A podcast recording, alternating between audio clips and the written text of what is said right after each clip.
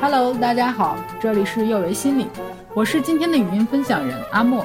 今天我和大家聊聊一本书《反溺爱》。我们很穷吗？孩子几岁可以拿到零花钱？孩子的压岁钱是属于孩子的还是家长的？自己工作获得的钱要怎么使用？如果你也曾面临过这样的问题，那么我向你推荐这本书《反溺爱》。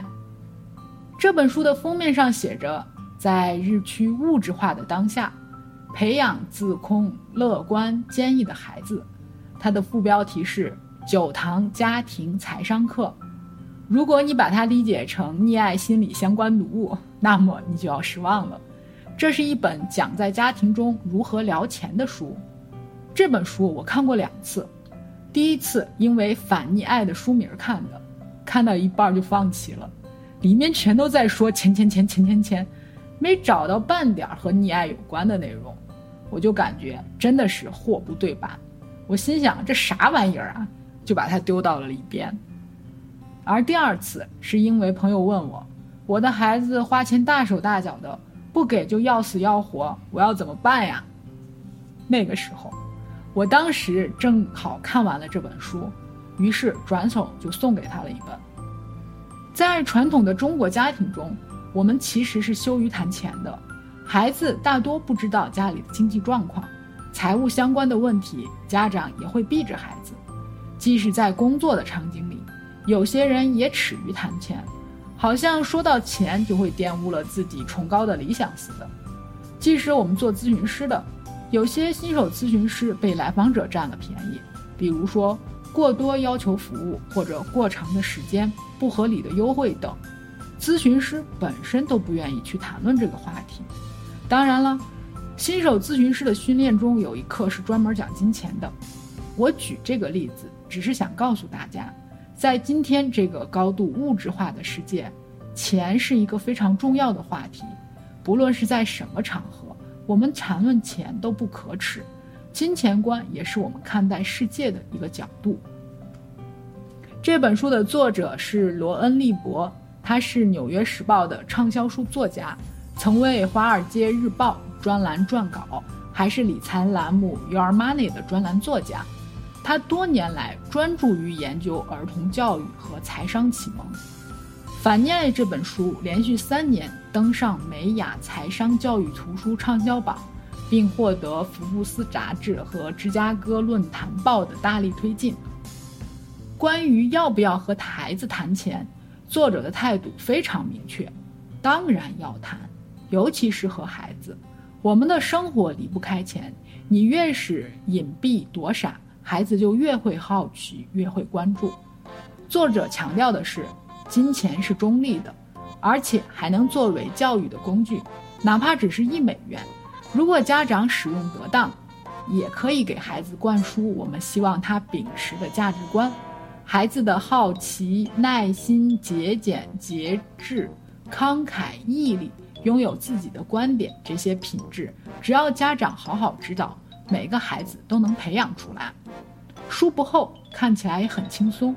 分九章节跟父母讨论钱，涵盖了如何谈钱、零用钱、消费、捐赠、工作等不少话题，例举了非常多可操作性的小案例。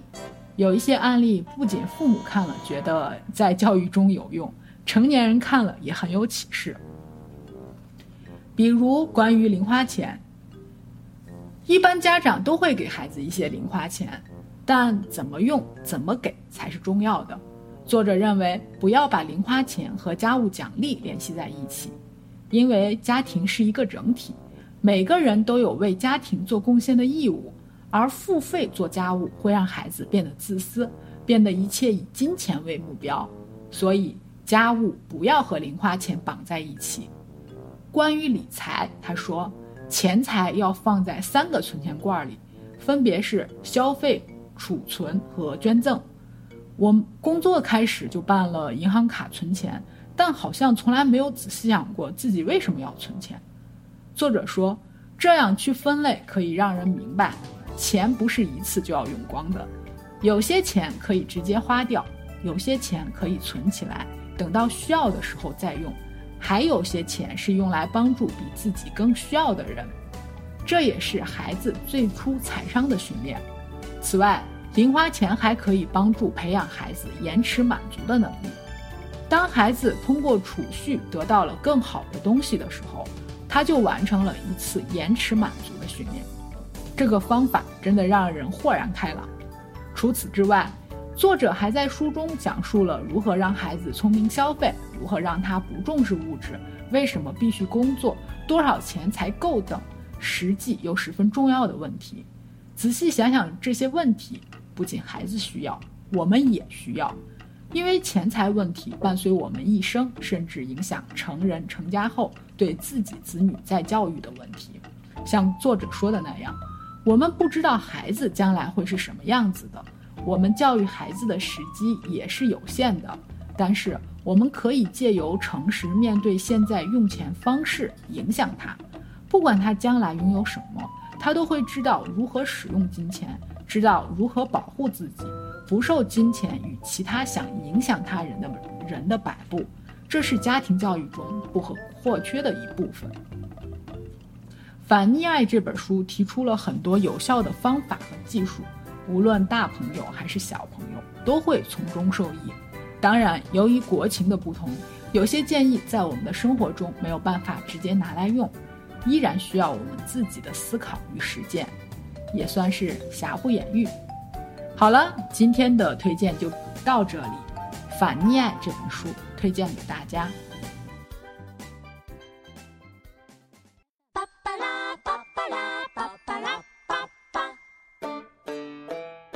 这里是幼为心理，我是阿莫，也是心理咨询师张倩。